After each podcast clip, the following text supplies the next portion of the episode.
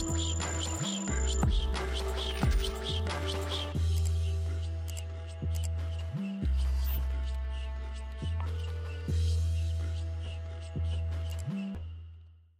Здравствуйте, друзья! Приветствуем вас в подкасте малого бизнеса Москвы «Бизнес-серфинг». Здесь вы найдете все для того, чтобы стать предпринимателем, развить или масштабировать свое дело и узнаете, как город может помочь вам в этом. В новом выпуске ведущий эксперт по созданию личного бренда Юлия Антипова побеседовала с новым героем проекта «Бизнес-гостиная».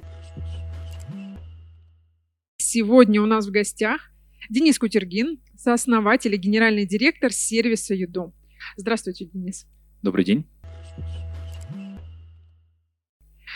А, я уверена, что если человек не пользовался вашим сервисом Юдо, то точно о нем слышал. Почему одни IT-проекты взлетают, а другие нет? А, спасибо, очень приятно. А, я думаю, что нет ответа. Любой ответ может быть правильным и неправильным. Но, наверное, самое, самое важное, что могу отметить, что нам помогло, это три фактора. Первый — это наличие ресурса, потому что IT-продукты — это очень а, высокотехнологичные, очень дорогие продукты, и они требуют ресурса. А, второе — это а, понимание цели, что мы хотим сделать. Она у нас за 10 лет вообще не поменялась. Вот мы как хотели 10 лет назад сводить заказчиков и исполнителей, так и мы сейчас это делаем, но уже и для бизнеса, и для множества других вертикалей. И третье — это команда, как бы какими бы ни были богатыми на наши ресурсы на, или какая бы класс, классно, амбициозная цель не стала перед нами, а, все решает команда. Нам очень повезло то, что в разные периоды времени а, к нам присоединялись умные, талантливые люди, которые а, созидали все вместе, и получилось то, что получилось, без них еду бы не было. Замечательно. А как вы продвигали и продвигаете проект? У вас большие затраты, затраты на рекламу? А, основной канал продвижения органический, и замечу, что мы по попробовали абсолютно все инструменты рекламные за 10 лет, от э, рекламы на ТВ и наружной рекламы до всех каналов онлайн-маркетинга. И э, неважно, какая по продолжительности, по объему рекламной кампании у нас проходила, всегда органический канал был самый мощный и самый, э, самый частотный. То есть люди, которые э, о нас узнали из уст в уста, где-то слышали, где-то прочитали, пиар-активность, безусловно. Вот. Но и те пользователи, которые к нам возвращаются каждый год. А, это самый, с одной стороны, неуправляемый канал, потому что его очень сложно в моменте увеличить. Вот, но он э, имеет очень сильный накопительный эффект, и в какой-то момент времени ты понимаешь то, что а, когда знание про твою компанию там, выше там, определенной точки, да, а, то ты можешь, в принципе, уже жить только на органике. Вот. На втором месте это SEO, поисковая оптимизация. На третьем месте это закупка мобильных приложений. На 70% мы а, мобильный сервис. Наши заказчики-исполнители потребляют наш продукт в мобайле и э, мы закупаем э, наших новых пользователей и, и старых тоже, э, которые уже ушли в мобильных приложениях, три основных канала. Бытует мнение, что многие маркетплейсы не так много зарабатывают. Обороты большие, а прибыль не очень. Это так или нет? Э, все маркетплейсы очень низкомаржинальная э, модель, очень низкомаржинальная, это факт.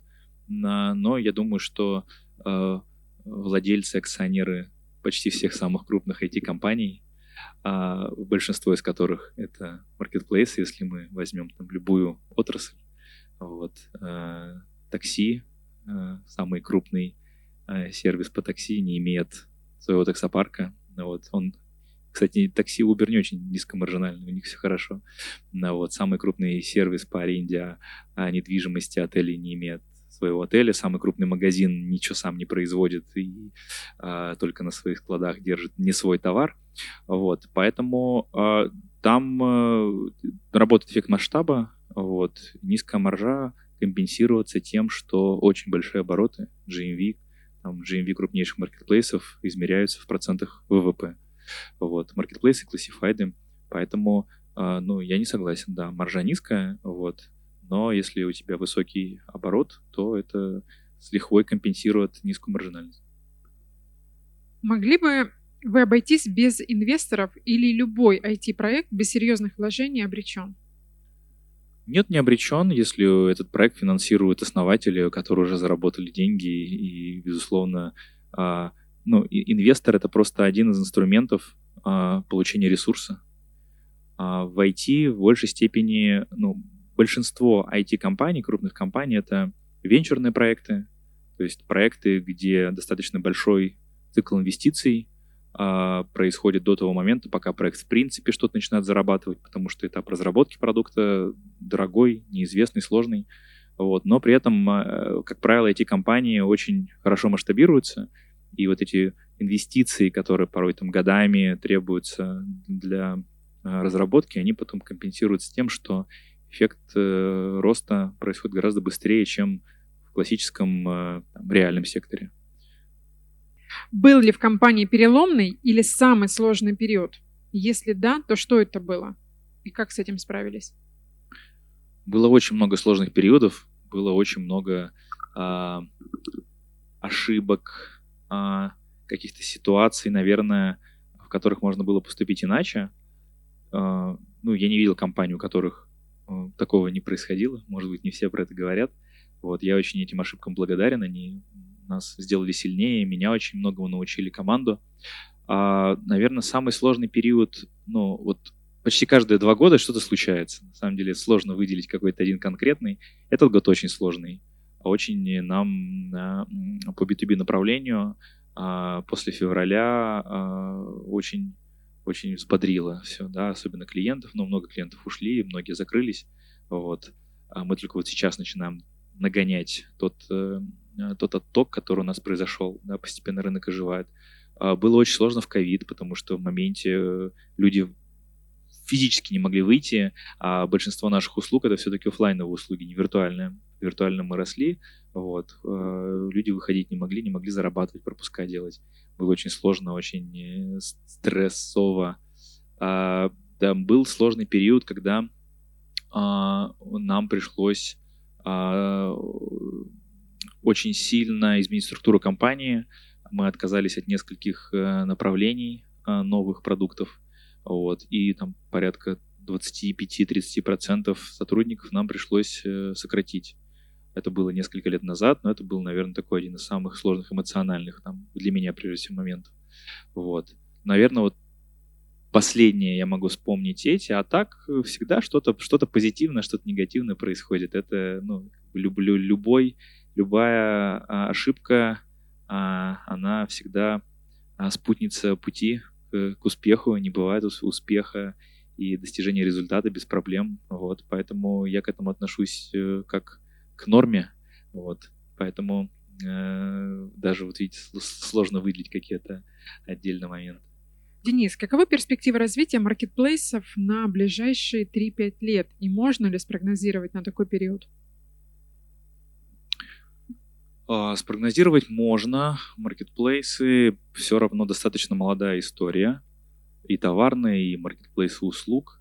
А, она вытесняет бизнес-модели классические.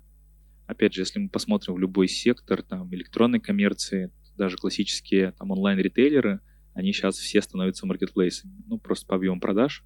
А больше всего продают там. И это почти для всех, для всего онлайн-ритейла это стало очень большой точкой роста. То же самое происходит в услугах. В услугах оно чуть раньше стало происходить. И кажется, что какой-то бизнес-модели, которая в следующем могла бы сменить ее в ближайшее время, пока нет.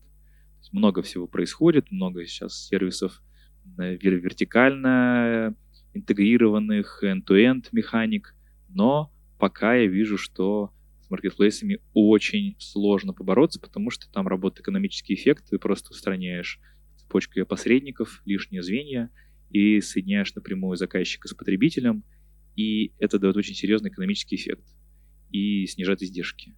И может еще и посредник заработать, который, по сути, остается единственным, как marketplace, да, то есть, но не посредник с точки зрения там а, цепочки, а скорее посредник, точнее не посредник, а помощник для того, чтобы а, обеспечить а, некое платформенное решение да, для того, чтобы сделка осуществилась. Был продан товар, была выбрана услуга, забронирован билет и так далее. Спасибо большое за ответы. И в заключении хотелось бы завершить небольшим блиц-опросом. Вопрос-ответ. Хобби может стать бизнесом? Я верю, что лучшие бизнесы — это те бизнесы, которые выросли из хобби, либо увлечения человека, либо его, а, его фанатичной экспертизы и любознательности в чем-то, мне кажется, это и идеальное попадание. Друзья могут стать бизнес-партнерами? А, и, и я больше верю в историю, когда бизнес-партнеры становятся друзьями.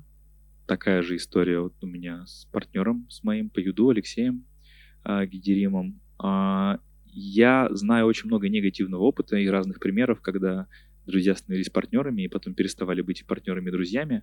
Вот. Поэтому я бы не хотел такого, не очень хочется это проверять, вот, но моего опыта в этом нет.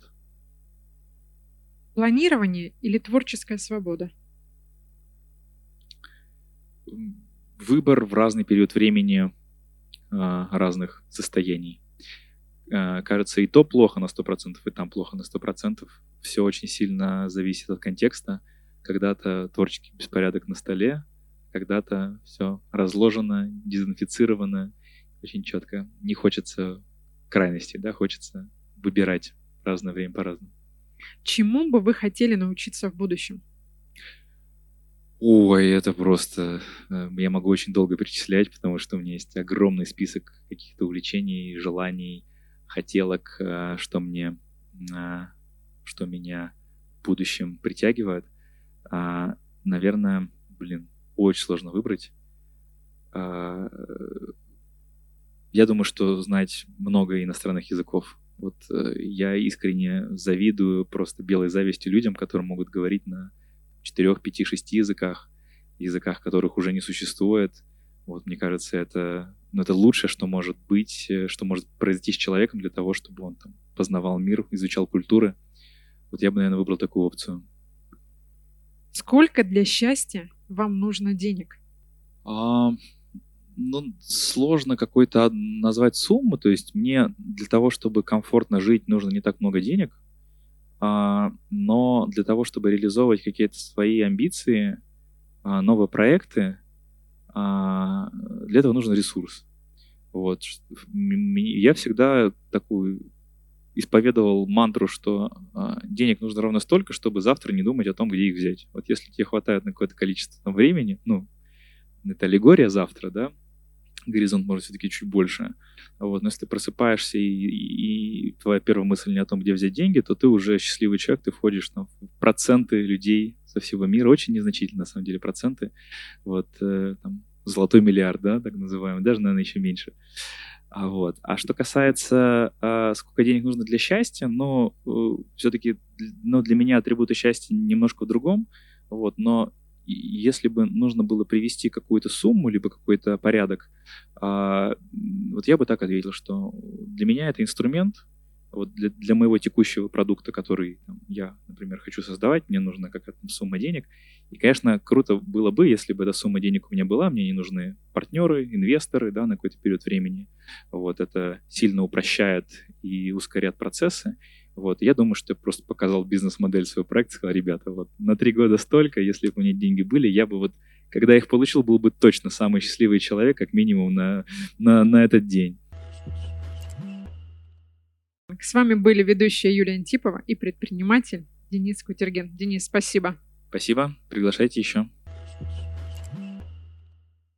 Друзья, спасибо, что были с нами. Подписывайтесь на обновления и будьте вместе с малым бизнесом Москвы.